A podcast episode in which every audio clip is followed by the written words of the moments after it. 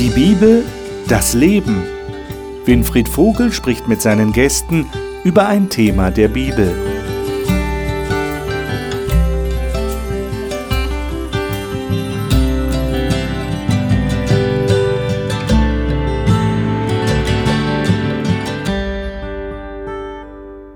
Herzlich willkommen zu unserer Gesprächsrunde über biblische Themen und heute zum letzten Mal über das Matthäusevangelium. Wir haben das letzte Mal ja schon gesehen, wie Jesus darum gerungen hat, soll ich tatsächlich für diese Menschen sterben? Und die Menschen um ihn herum, die haben eigentlich gar nicht dergleichen getan, die, die haben ihn abgelehnt. Und jetzt sind wir im Kapitel 27 und sehen, wie Jesus tatsächlich stirbt ein furchtbares Geschehen, eine sehr demütigende Erfahrung für ihn. Zerstörung von Leben ist immer furchtbar, aber in diesem Tod steckt Leben. Und wir sehen, dass dieser Jesus auferstanden ist vom Tod. Das heißt, wir haben einerseits etwas sehr Schreckliches, über das wir heute nachdenken wollen, und andererseits etwas sehr Erfreuliches, eine große Hoffnung, die alles überstrahlt. Darüber möchte ich mit meinen Gästen hier im Studio reden und darüber nachdenken. Und diese Gäste darf ich Ihnen jetzt vorstellen. Dagmar Dorn staunt als erfahrene Hebamme immer noch über das Wunder der Geburt. Sie lebt in der Schweiz und ist dort in ihrer Kirchengemeinde aktiv. Sie sagt, sie nimmt das Versprechen Gottes in Jeremia 29, ich weiß, welche Pläne ich für euch habe, auch für sich in Anspruch. Lena Bessmann ist in einer Pastorenfamilie in Kirgistan in Zentralasien aufgewachsen und arbeitet heute als Architektin in Heidelberg. Sie ist froh, in einem persönlichen Glauben an Gott einen sicheren Halt für ihr Leben zu haben. Martin Wanicek lebt und arbeitet als Pastor einer Freikirche im südlichen Bayern, ist verheiratet und hat einen Sohn. Er ist in einer christlichen Familie aufgewachsen und hat seit seiner Kindheit erlebt, dass der bewusste Glaube an Gott eine tragfähige Grundlage ist. Thomas Petracek ist verheiratet und hat zwei erwachsene Kinder. Er hat schon früh in seinem Leben eine bewusste Entscheidung für Gott getroffen. Heute arbeitet er weltweit an verschiedenen Projekten einer kirchlichen Entwicklungshilfe. Matthäus 27. Schlagen wir mal dieses Kapitel auf, Matthäus 27. Und wir haben jetzt schon im ersten Teil des Kapitels 27 die Anklage, die gegen Jesus geführt wird, seine Verurteilung. Da sind sogar Leute, die sagen, nachdem der Pilatus, dieser Statthalter, dieser römische Statthalter sagt, ich kann euch ja auch jemanden freigeben, sagt er dem Volk. Und äh, er hat so insgeheim scheinbar die Hoffnung, dass sie sagen, ja, dann gib halt Jesus frei. Nein, sie entscheiden sich für einen Verbrecher, der freigegeben wird wie das einmal im Jahr der Statthalter tut. Und Jesus wird dementsprechend verurteilt und wird abgeführt. Und was jetzt passiert, da wollen wir einmal miteinander lesen, ab Vers 27. Das ist der erste Textabschnitt. Ab Vers 27, der ganze Abschnitt geht bis, bis Vers 44. Und ich würde vorschlagen, dass wir bis Vers 34 einmal lesen. Martin, darf ich dich bitten, mal diese Verse vorzulesen? 27 bis 34. Dann nahmen die Soldaten des Statthalters Jesus mit in das Prätorium und versammelten um ihn die ganze Schar. Und sie zogen ihn aus und legten ihm einen scharlachroten Mantel um. Und sie flochten eine Krone aus Dornen und setzten sie auf sein Haupt und gaben ihm ein Rohr in seine Rechte. Und sie fielen vor ihm auf die Knie und verspotteten ihn und sagten, Sei gegrüßt, König der Juden. Und sie spien ihn an, nahmen das Rohr und schlugen ihn auf das Haupt. Und als sie ihn verspottet hatten, zogen sie ihm den Mantel aus und zogen ihm seine eigenen Kleider an. Und sie führten ihn ab, um ihn zu kreuzigen. Als sie aber hinauszogen, trafen sie einen Mann von Kyrene mit Namen Simon. Den zwangen sie, dass er sein Kreuz trug. Und als sie an einen Ort gekommen waren, genannt Golgatha, das heißt Schädelstätte, gaben sie ihm mit Galle vermischten Wein zu trinken. Und als er ihn geschmeckt hatte, wollte er nicht trinken. Und dann geht es hier weiter, dass sie ihn dann gekreuzigt haben, dass sie seine Kleider verteilen, das Los darum werfen. Dann die Aufschrift über seinen Kopf schreiben, dies ist Jesus, der Judenkönig. Dann spricht es von zwei Räubern, die mit ihm, also zwei Verbrechern, die mit ihm gekreuzigt wurden. Und dann spotten auch die hohen Priester, heißt es hier in Vers 41. Und am Ende, Vers 44, auch die Räuber schmähten ihn, die mit ihm gekreuzigt waren. Also ich muss ehrlich sagen, mir fällt es schwer, mich in diese Situation hineinzudenken, weil ich und wir alle wahrscheinlich nicht behaupten können, wir wären jemals in so einer Situation gewesen. Es muss furchtbar gewesen sein. Also ich lese hier nur von Ablehnung, von Spott, von Herabwürdigung, von Demütigung. Wie ist es überhaupt möglich, sowas zu ertragen? Wie, wie hat Jesus das geschafft? Naja, manch einer sagt vielleicht, ja, er war ja nicht wirklich Mensch. Er war ja Gott mhm. und ihm ist alles möglich und von Deshalb keinem hat er die anderen. Kraft gehabt. Genau. Mhm. Okay. Was meint ihr? Ja, wir haben schon mal überlegt, ja, letztes Mal, dass er tatsächlich Mensch war, ja, mhm. weil er hatte auch Schmerzen und alles da miterlebt mit den Jüngern, die, den Verrat und Verleugnung. Also es ist sehr schwierig, sich in diese Lage zu versetzen. Ja, ich habe das noch nie erlebt. Ja, ja. So, ja. Äh, so viele Ablehnung. Ja, und äh, er hat ja, äh, sag mal so, er hat für das Volk gearbeitet, hat ja für die Sünder gearbeitet, hat ja alles auf eine Karte gesetzt, ja, mehr oder weniger, um den Menschen zu helfen. Und dann passiert sowas. Ja. Am Ende komplette Ablehnung und noch äh, Kreuzigung, das Schlimmste, was man damals erleben konnte überhaupt. Für mich ist es ja persönlich sehr schwierig, das zu verstehen, das äh, auch innerlich, innerlich auch zu verarbeiten, zu sagen, ja, das kann ich mir vorstellen. Ich kann es mir das einfach nicht vorstellen. Ja. Und auch, dass Jesus sich nicht gewehrt hat. Er hat, er hat es einfach so ertragen. Ich meine, jeder Mensch würde doch in so einer Situation ja. Sagen, was macht ihr da mit mir und das ist nicht in Ordnung? Oder wie dann der Apostel Paulus später sich berufen hat, ich bin römischer Bürger und dann durften sie nicht mehr, nicht mehr äh, schlagen. Aber das, das war bei Jesus anders. Ich denke, ein Stück weit hat Jesus sicherlich auch gewusst, was auf ihn zukommt. Ich meine, er hat seinen Jüngern gesagt, ihr werdet mich alle verlassen. Hm. Ähm, ich glaube nicht, dass Jesus an sich überrascht war, sondern im Grunde wusste er wahrscheinlich auch durch Bibeltexte, Jesaja 53, wusste er, was auf, sich, was auf ihn zukommt. Trotzdem glaube ich, dass es in der Situation dann eben nochmal was ganz anderes war.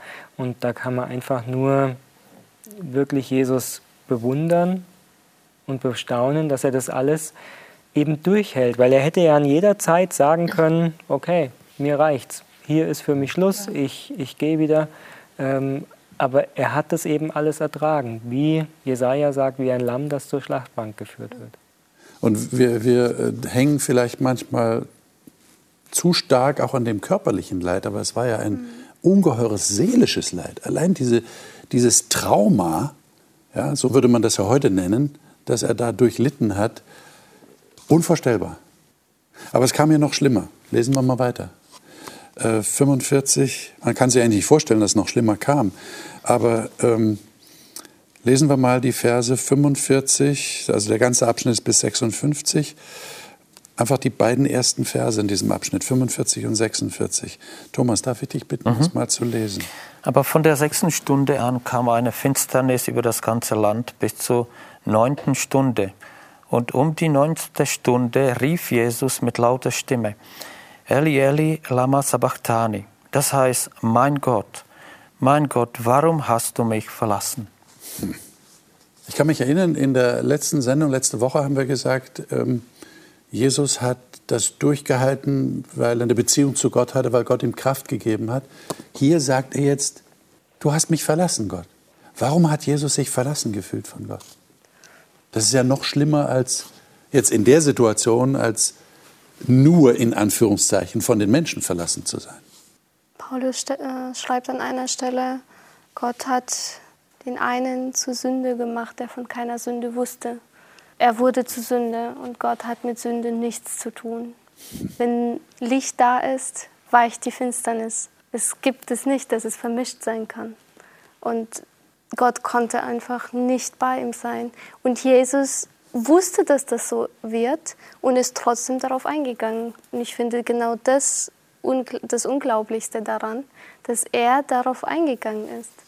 Obwohl er wusste, er wird von Gott aber das ist doch Vater auch, getrennt werden. Ja, aber das ist doch auch sehr schwer nachzuvollziehen, oder? Wenn ich mir so vorstelle, ein Vater, ein menschlicher Vater oder eine menschliche Mutter äh, empfindet doch immer noch etwas für den Sohn. Und, und es wäre doch schlimm, wenn, wenn der Sohn dann sagen müsste, du hast mich auch verlassen. Oder es gibt natürlich Situationen, wo Väter und Mütter sagen, also mein Sohn ist so verkommen, ich, ich, ich sage mich los von ihm. Ja, du bist nicht mehr mein Sohn.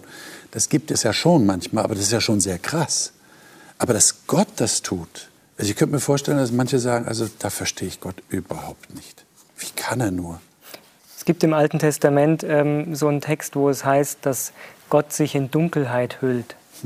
Und ähm, es ist so ein Bild, was manche haben, wenn hier steht, dass eine Dunkelheit sich über das Land legte dass Gott eben in dieser Dunkelheit trotzdem ganz nah bei seinem Sohn war, aber dass er den Sohn das halt nicht spüren lassen konnte.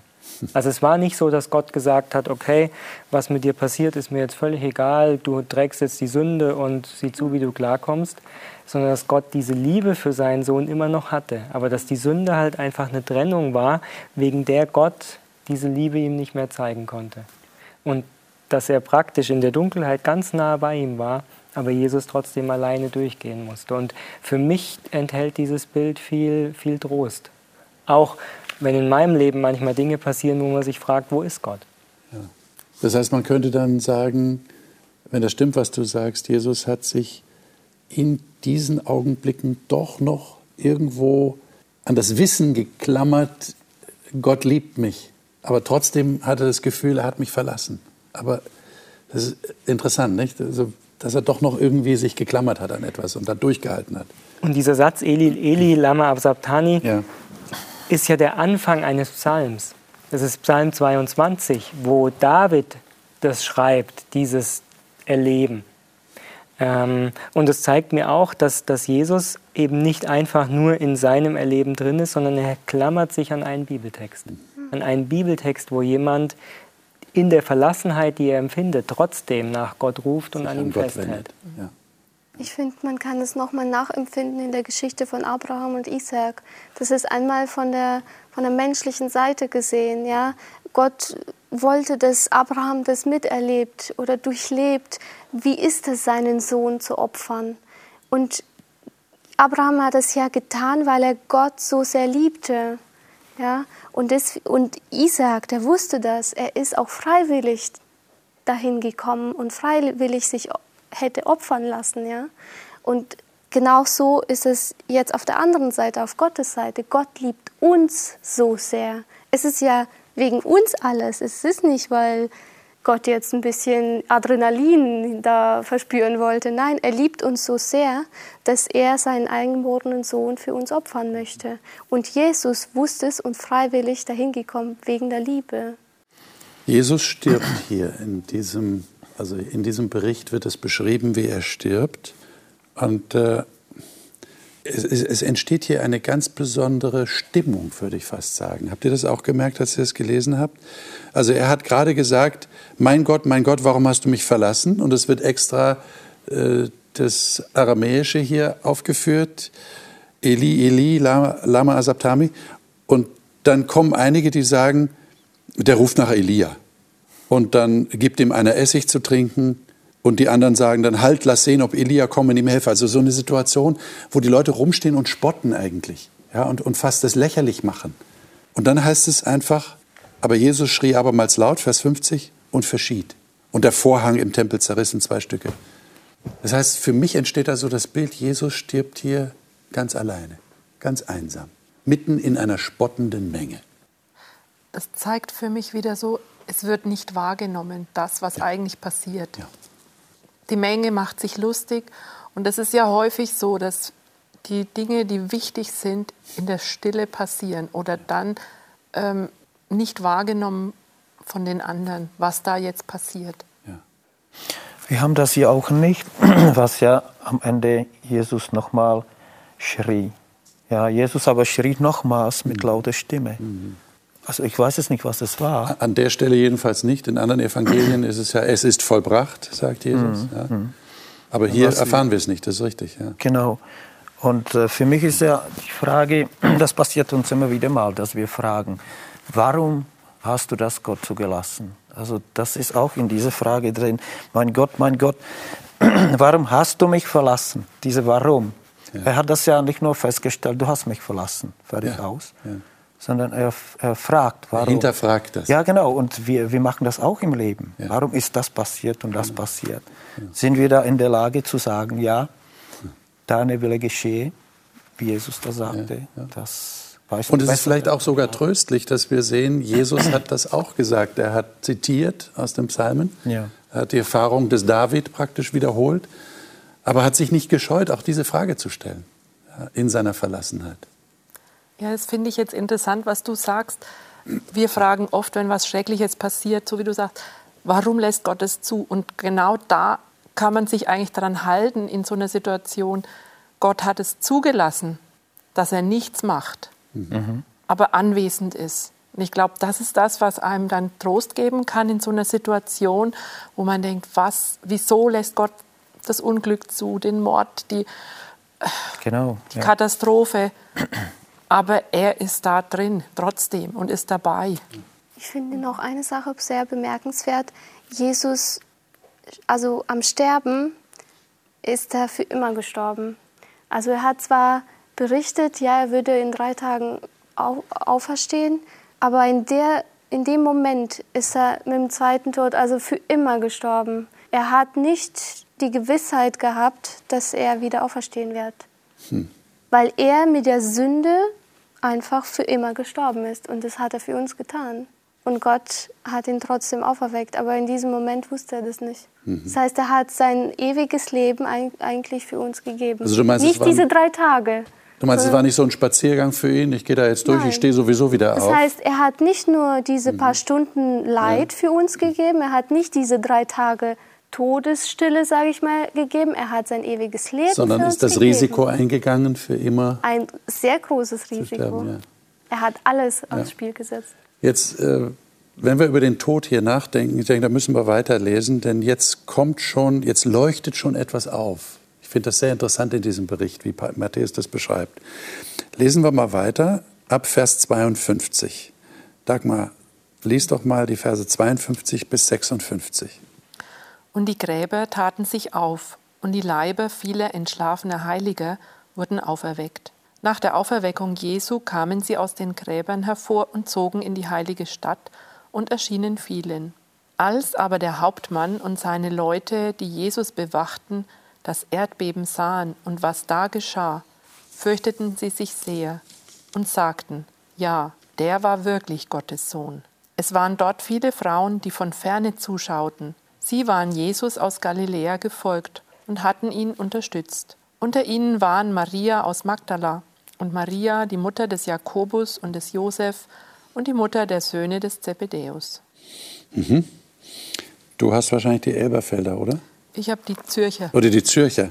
Ähm, in der, in der Lutherbibel ähm, ist es der Vers 52, wo steht, die Erde erbebte und die Felsen zerrissen. Weil ich habe mich gerade gewundert, dass du das nicht gelesen hast, aber das ist in deiner Bibel der Vers 51. Ja, also auch unsere Zuschauer sollten darauf hingewiesen werden. Das ist, äh, muss man genau darauf achten, welchen Vers man hier liest. Denn das ist ja interessant. Die Erde bebt und die Felsen zerreißen und die Gräber tun sich auf. Was passiert denn da? Jesus ist gerade gestorben. Es ist, haben wir auch gerade so, so versucht nachzuempfinden. Es ist so ganz gedrückte Stimmung. Es ist eine Stille. Es ist, ist große Hochachtung vor dem, was Jesus da getan hat. Und eigentlich so eine, eine große Traurigkeit. Ja, Jesus ist selbst von Gott verlassen gestorben.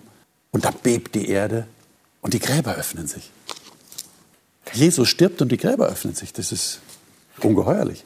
Es erinnert, als ähm, Jesus im Tempel die Tempelhändler ausgetrieben hat und danach die Kinder ihn loben und die Pharisäer zu ihm sagen, ähm, verbiete ihnen das, sagt Jesus, habt ihr nicht gelesen?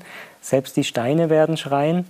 Und ich glaube, so ungefähr ist es hier. Ähm, von den Menschen kriegt kaum jemand mit, was geschehen ist. Ja. Aber es wirkt so, als ob die Natur nicht ruhig sein kann, ja. sondern es muss sich einfach zeigen, dass jetzt wie Jesus gesagt hat, es ist vollbracht. Der Sieg ist errungen und deswegen stehen hier wahrscheinlich auch die ersten Gläubigen auf, so als Erstlingsfrucht ja. der, des Todes Jesu.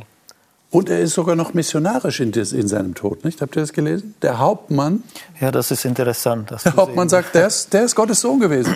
Alle anderen, ja. müssen wir vorstellen, die Situation. Alle anderen spotten, alle anderen machen ihn lächerlich, alle lehnen ihn ab. Und dieser Hauptmann sagt, das ist Gottes Sohn gewesen. Ein Heide.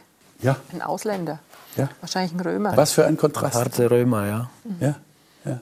Also da sieht man, was durch den Tod von Jesus in der Situation selbst möglich wurde. Lesen wir aber weiter, was dann passiert ist, ab Vers 57. Ich denke, das sollten wir einmal ganz lesen, diese Verse 57 bis 66. Darf ich dich bitten, das zu lesen? Als es Abend wurde, ging Josef, ein reicher Mann aus Arimathea, ebenfalls ein Anhänger von Jesus, zu Pilatus und bat ihn um den Leichnam von Jesus. Pilatus erließ Befehl, Jesus vom Kreuz abzunehmen. Josef nahm den Leichnam und er wickelte ihn in ein langes Leintuch.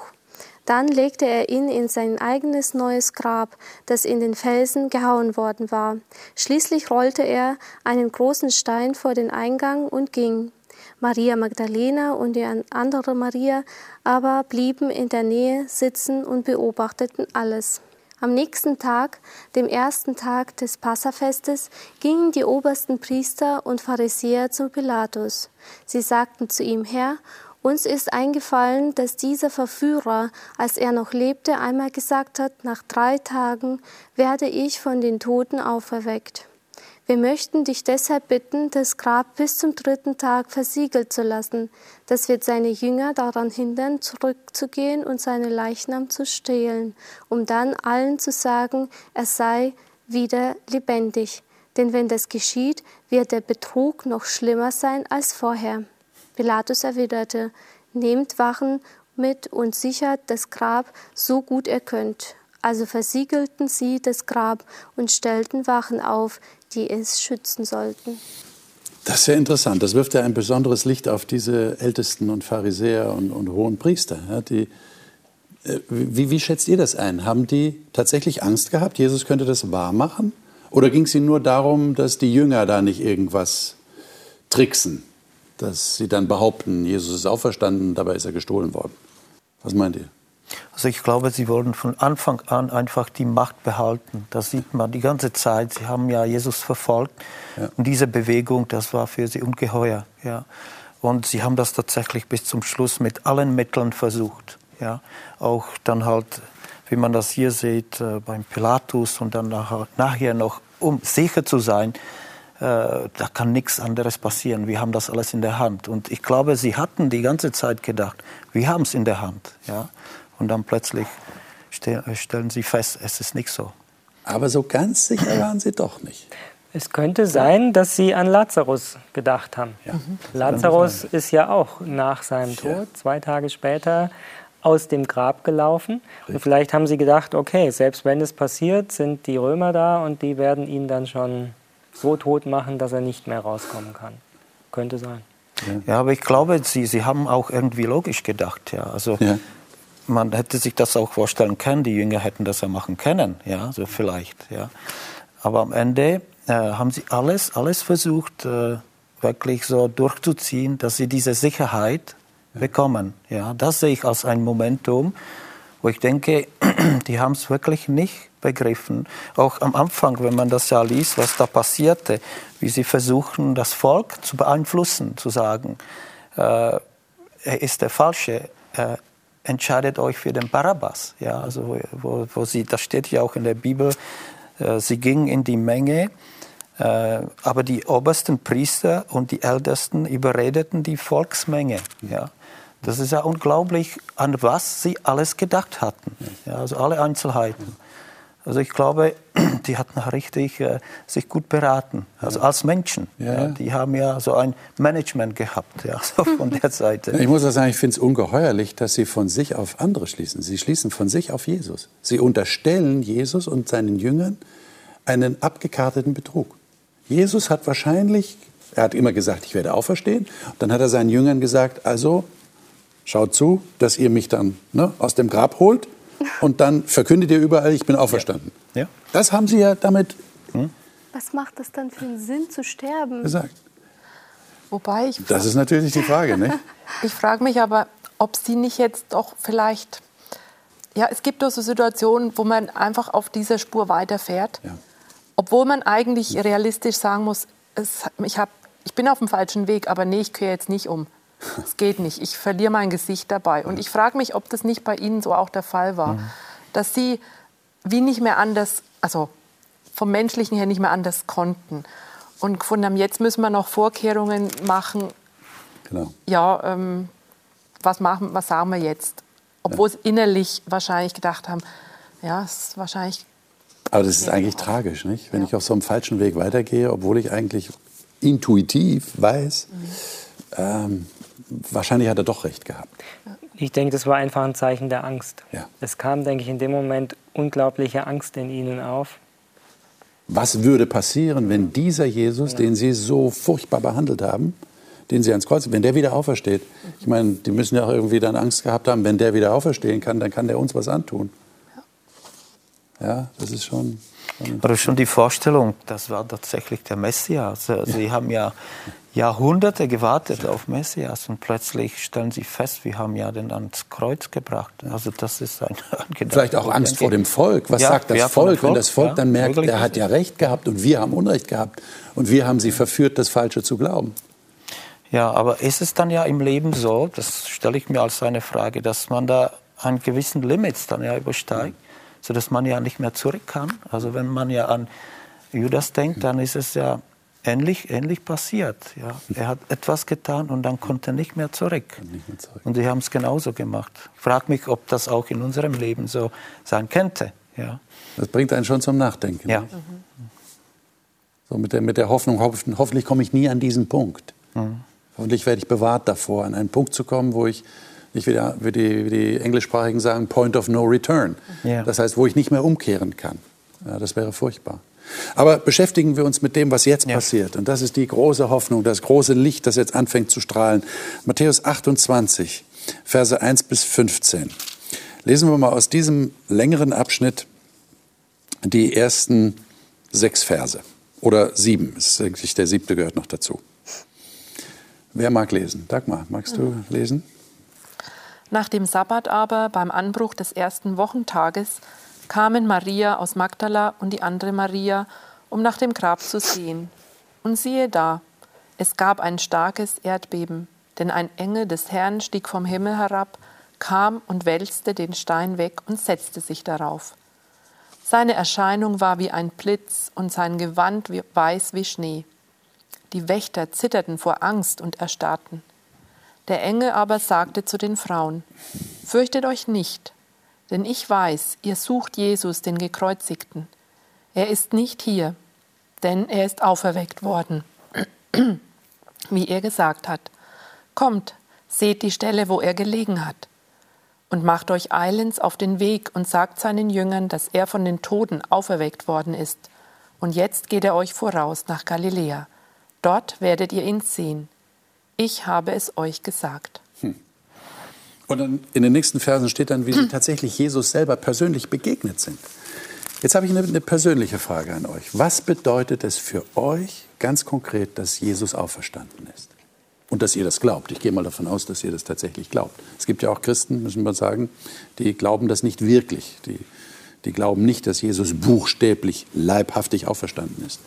Weil sie sagen, das kann ich mir nicht vorstellen. Ich habe noch nie einen Toten auferstehen sehen, also wird das bei Jesus auch nicht der Fall gewesen sein.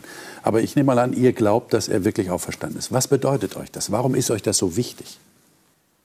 Also mir bedeutet es sehr viel. Ja. Ich kann mich erinnern, ich war in Jerusalem in diesem Grab, wo man ja vermutet, das war das Grab von Jesus. Und da steht tatsächlich, he is not here, he is risen. Ja, also er ist nicht hier, er ist auferstanden. Und wenn man da steht, wenn man sich das bewusst macht, das ist tatsächlich passiert, ja, dann ist es äh, eine, eine Hoffnungsbotschaft und die trägt mich die, das ganze Leben. Ja.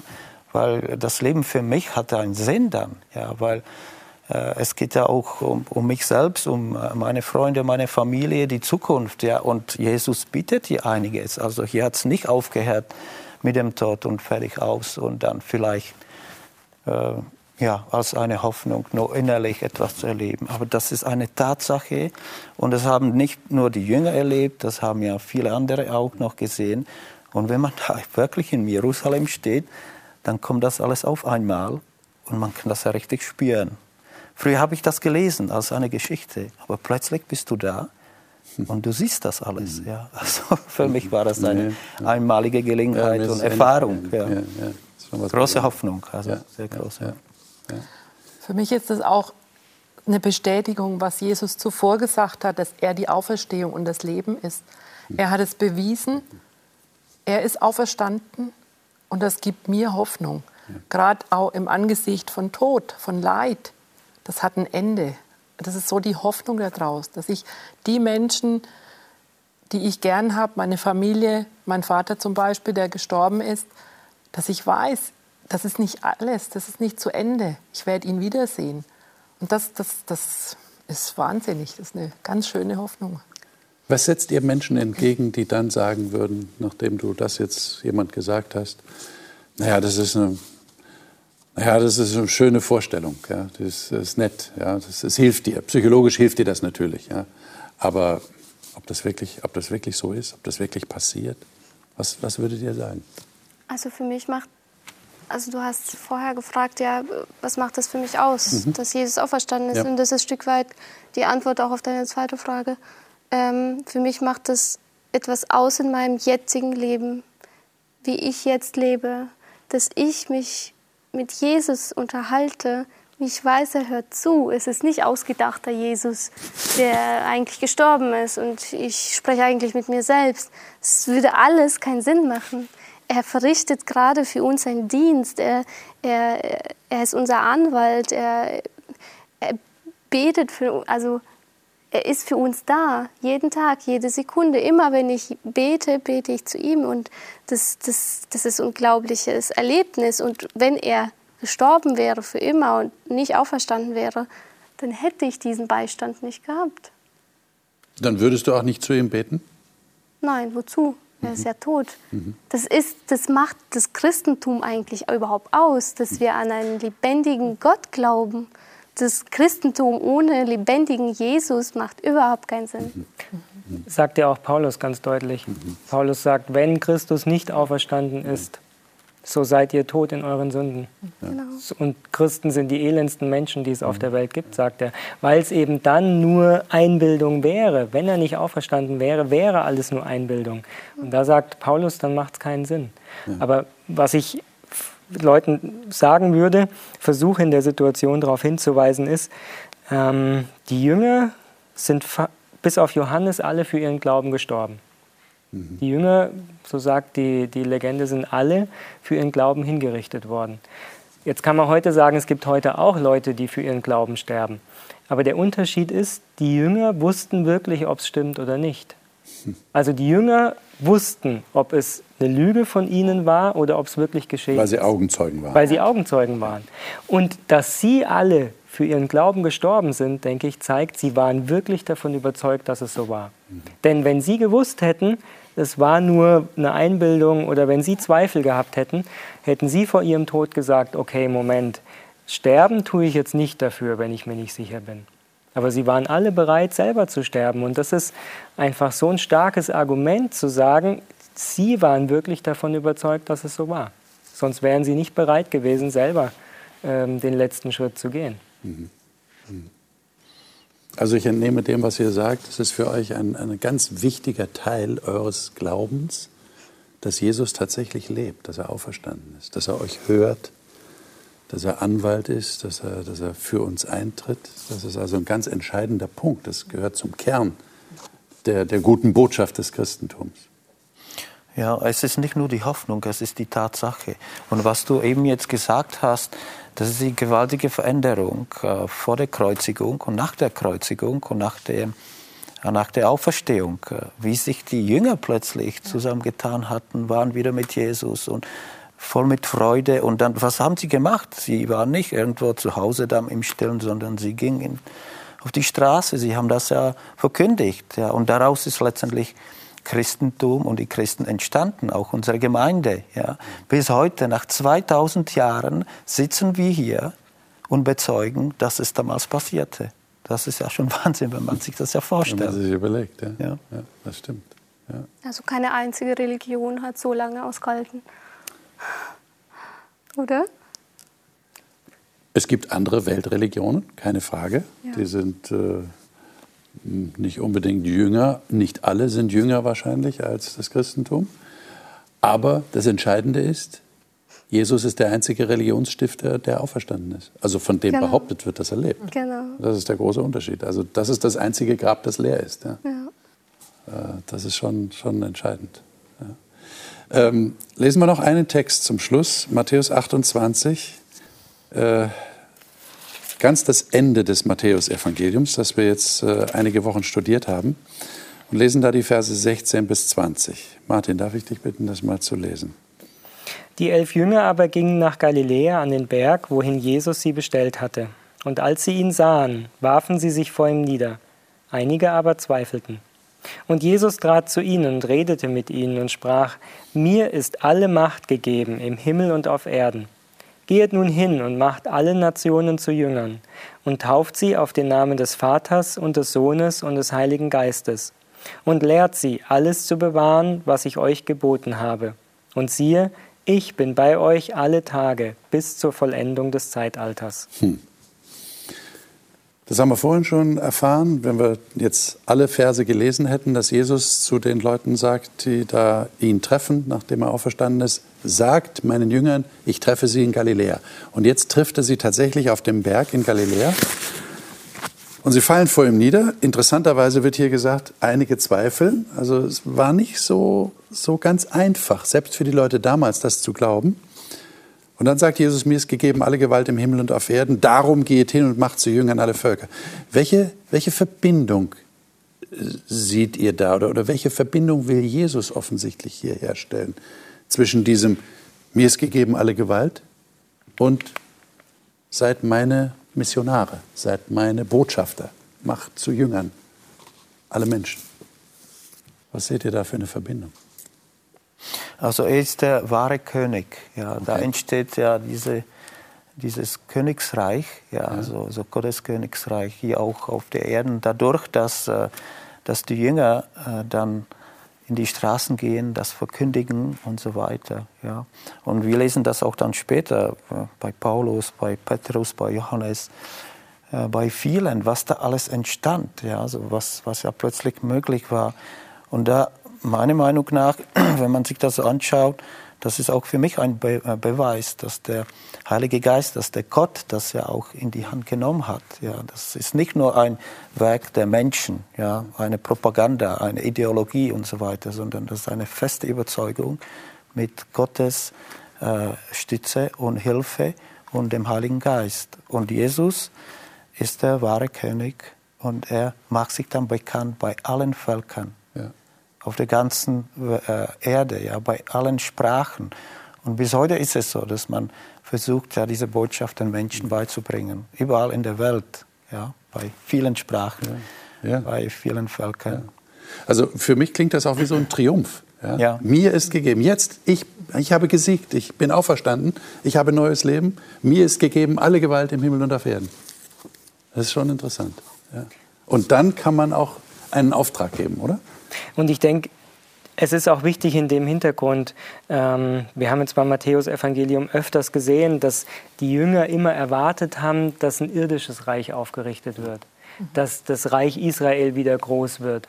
Und ähm, auch wenn es jetzt immer noch nicht geschieht, sagt Jesus trotzdem, ich habe jetzt alle Gewalt. Diese Gewalt zeigt sich nicht erst, wenn, wenn Israel groß ist ähm, und wenn ihr ähm, hohe Ministerposten habt, sondern diese Macht, genauso wie im Leben von Jesus, zeigt sie sich oft im, im Kleinen, eben im Unbemerkten, wie wir vorhin gesagt haben. Ähm, und das eben den Jüngern in, in, ins Gedächtnis zu rufen, zu sagen, auch jetzt kommt es nicht auf sie und auf ihre Weisheit und auf ihre Kraft an, sondern auch jetzt können sie einfach darauf vertrauen, dass Jesus die Dinge in der Hand hält, dass er sie führt und dass sie einfach bezeugen können, was sie gesehen haben. Liebe Zuschauer, Jesus ist tatsächlich auferstanden. das ist eine Botschaft, die, ja, die, die ist nicht nur an Ostern angebracht, einmal im Jahr, wo natürlich die Christenheit äh, Tod und Auferstehung von Jesus feiert, sondern das ist eine Botschaft für jeden einzelnen Tag. Und ich hoffe, dass das irgendwie rübergekommen ist von unserer Gesprächsrunde hier im Studio. Diese große Freude darüber, Jesus hat es geschafft. Sein Tod war furchtbar, eine demütigende Erfahrung, aber umso mehr, umso stärker, umso leuchtender strahlt sein Leben, das er dadurch bekommen hat. Und dieses Leben, das hat er uns versprochen, daran dürfen wir teilhaben, wenn er wiederkommt. Aber davor, davor hat er Menschen ausgesandt in die ganze Welt, Menschen zu gewinnen für sein Reich, für das, was er versprochen hat. Und deshalb spielen wir eine Rolle in dieser Welt. Wir haben eine Verantwortung. Und genau das ist das Thema, das uns ab der nächsten Woche beschäftigen wird. Wir haben jetzt das Matthäusevangelium abgeschlossen, wobei ich gleich dazu sagen will, wir können nicht behaupten, dass wir in diesen Sendungen dem wirklich gerecht werden konnten, weil wir konnten nicht jeden Vers lesen. Deshalb die Ermutigung an Sie zu Hause, das Matthäusevangelium nochmal von vorne, ganz aufmerksam, Schritt für Schritt, Vers für Vers durchzulesen. Ich glaube, da haben Sie einen großen Gewinn davon. Und dann, ab nächster Woche, das Thema die Rolle der Kirche in der Gesellschaft. Und es wird uns gleich am Anfang darum gehen, das Evangelium, das heißt die frohe Botschaft, dass Jesus auferstanden ist, dass er lebt, ist ein ganzheitliches Evangelium. Das ist nicht eine Sache nur für die Kirchen, was man am Samstag oder am Sonntag, je nachdem, wann man Gottesdienst feiert, verkündet, sondern das ist eine Botschaft, die hat Hände und Füße. Äh, da geht es darum, dass man Menschen hilft, dass man für sie da ist.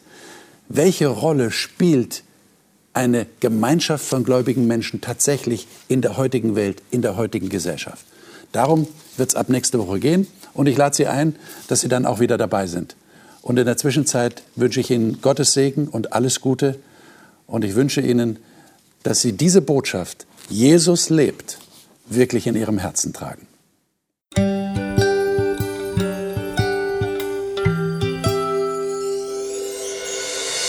Sie hörten auf Hope Radio die Bibel, das Leben mit Winfried Vogel und seiner Gesprächsrunde.